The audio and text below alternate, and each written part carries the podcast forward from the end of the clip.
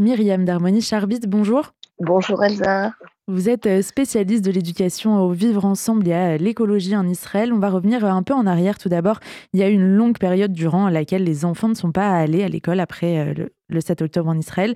Comment euh, leur retour à l'école s'est-il passé? Comment ce drame a-t-il pu être évoqué avec eux?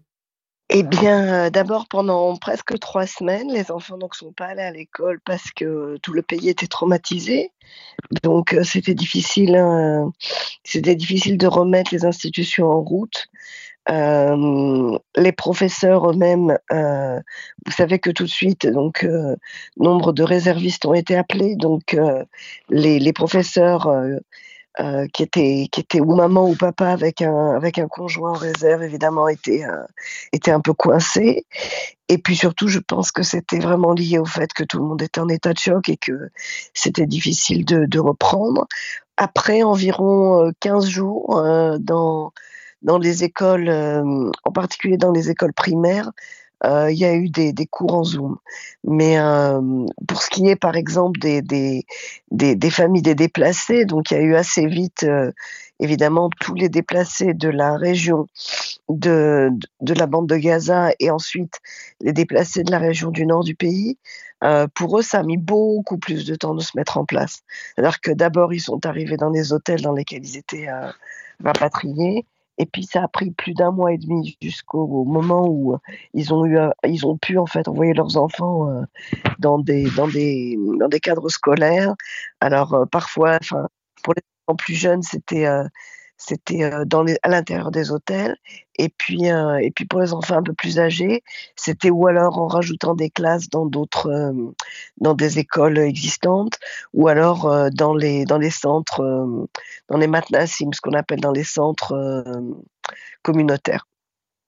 Le système des écoles en Israël. On entend depuis le 7 octobre que le pays est très euh, uni, mais concrètement, est-ce que dans les écoles, les Arabes, les Juifs, les religieux, les laïcs, est-ce qu'ils se côtoient, est-ce qu'ils vont à l'école ensemble? Alors non, ça c'est ça c'est pas du tout lié à la guerre. C'est plutôt lié d'une part à l'histoire d'Israël, où en fait, euh, en Israël, il y a quatre systèmes euh, éducatifs qui se qui sont qui existent en parallèle, je dirais. Euh, plus quelques écoles partagées euh, entre, entre juifs et écoles partagées entre religieux et non religieux, mais très rares. Euh, la plupart des écoles en Israël donc, sont des écoles où les parents vont choisir s'ils vont envoyer leurs, enfants dans, une école laïque, une école sioniste religieuse, une école arabe où l'enseignement va se faire en arabe, ou une école euh, ultra-orthodoxe où donc euh, les enfants n'auront pas accès aux enseignements, par exemple, euh, des mathématiques ou de l'anglais ou de la géographie. Donc, en fait, chaque, chaque groupe social en Israël va choisir de former ses enfants d'éduquer ses enfants dans un cadre qui va correspondre euh, à l'identique, à son identité. Donc ça crée évidemment beaucoup de, de tensions plus tard parce que du coup, euh, évidemment, les Israéliens ne se rencontrent pas à l'école. Par contre, euh, vous, dans le cercle dans lequel vous travaillez, vous travaillez avec des Arabes israéliens au quotidien. Est-ce que le lien, il a changé depuis le 7 octobre? Alors moi, il faut que j'explique. Euh, je vais expliquer comme ça rapidement. C'est qu'en fait, en Israël, on a un manque en profs euh, juifs. C'est-à-dire que euh, la profession de l'éducation nationale en Israël est une profession qui est difficile, qui est mal payée. Les enfants en Israël, je peux le dire en tant que moi-même, j'ai été prof pendant plus de dix ans, donc je peux en témoigner personnellement. Les enfants en Israël sont très indisciplinés et en plus, euh, ces cinq dernières années, on, est témoin d'un phénomène très embêtant, c'est-à-dire que les, les parents s'immiscent beaucoup dans ce qui se passe dans les écoles. Donc, euh, c'est pas une profession euh, attirante. Et finalement, il y a de plus en plus de gens, même quand ils font une formation pour devenir prof, qui, dans les trois ans de, leur, euh, de, la réception de leur diplôme, choisissent de quitter l'enseignement. Et donc, euh, en parallèle du, du fait qu'on manque de profs juifs, euh, parmi les Israéliens arabes, il y a beaucoup de chômage parmi les profs parce que pour les Arabes, donc qui sont les Arabes israéliens, qui sont une population beaucoup plus pauvre, travailler dans le service public, c'est quand même une garantie de l'emploi. Et, et, par rapport à leur à leurs attentes et à leur niveau, à leur niveau socio-économique, ben pour eux, c'est intéressant d'être prof. Donc, moi, je travaille aujourd'hui dans un programme du ministère de l'Éducation et d'une association qui s'appelle Espace d'une citoyenneté commune.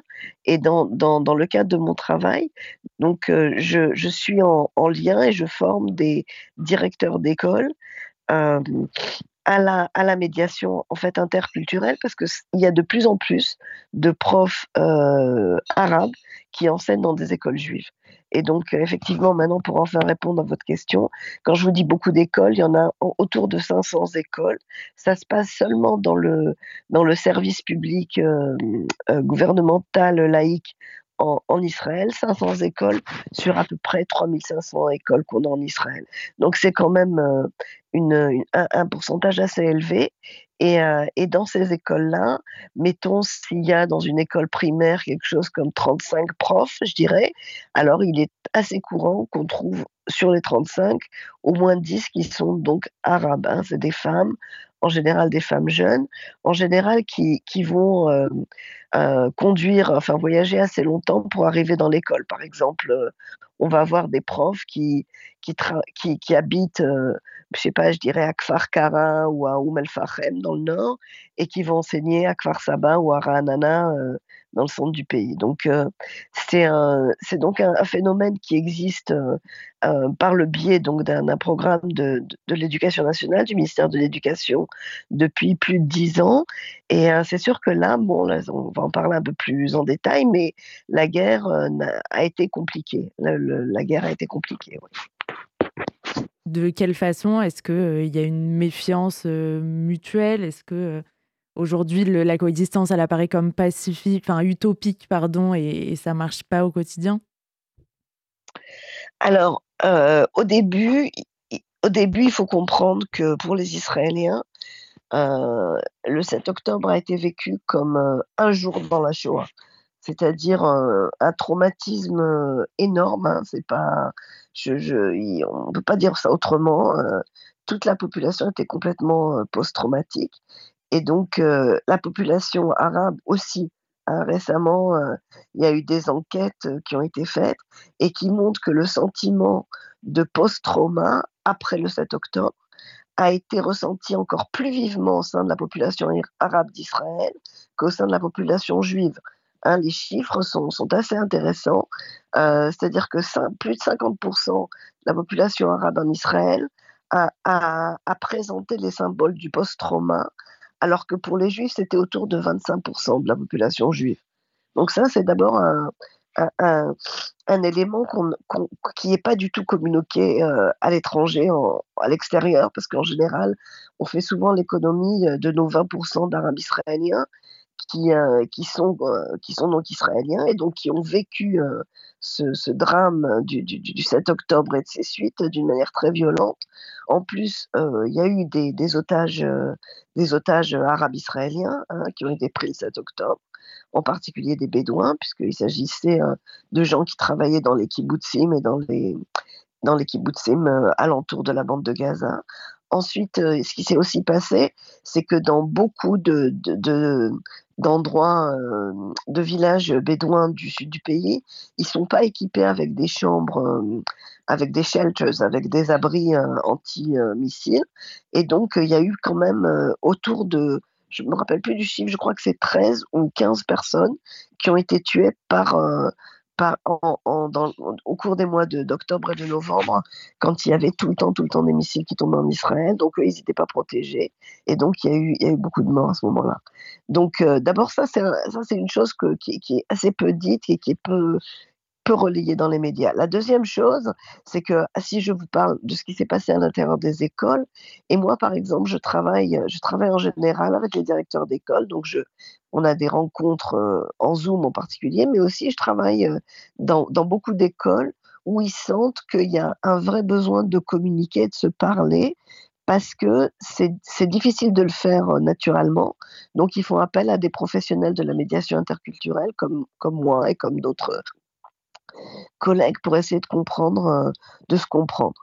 Et donc, en fait, une des mmh. choses qui s'est passée après, euh, après le 7 octobre, c'est que euh, certaines des, des, professeurs juifs dans les écoles euh, qui ont vécu donc très fortement ce, traumatisme du 7 octobre avaient une, grande méfiance par rapport à leurs collègues arabes alors que c'était pas c'était pas justifié du tout objectivement mais mais le fait que ces profs arabes du fait de, de, leur ethnie et de leur religion soient en fait euh, liés d'une manière, euh, d'une manière proche avec, euh, avec les Palestiniens donc, de Gaza et, de la et de la de la de la Judée-Samarie. Donc du coup, elles étaient, elles ont été perçues comme des ennemis. Et en fait, ce, cet état de choses a été vécu extrêmement mal par, par les profs arabes dans les écoles, qui pour beaucoup euh, ont choisi le silence. Et donc, elles se sont murées dans un silence parce qu'elles avaient l'impression de pas du tout être comprises autour de leur, euh, de leur ressenti elles-mêmes, parce qu'elles se sentaient à la fois horrifiées par ce qui avait été fait par le Hamas euh, au nom de l'islam, qui n'était pas du tout leur islam à elles, et, et, et, en même temps, elles se sentaient très mal à l'aise d'être euh, d'être perçue comme, euh, comme, comme coupable alors qu'elle l'était pas du tout. Et donc euh, nous en fait on a beaucoup beaucoup travaillé autour de ces problématiques-là, c'est-à-dire d'abord on a fait des, des, des, groupes de rencontres différents, les, les, les profs arabes d'une part, les profs juifs d'autre part, et puis au fur et à mesure on les a fait se rencontrer par petits groupes et, et exprimer leurs ressentis.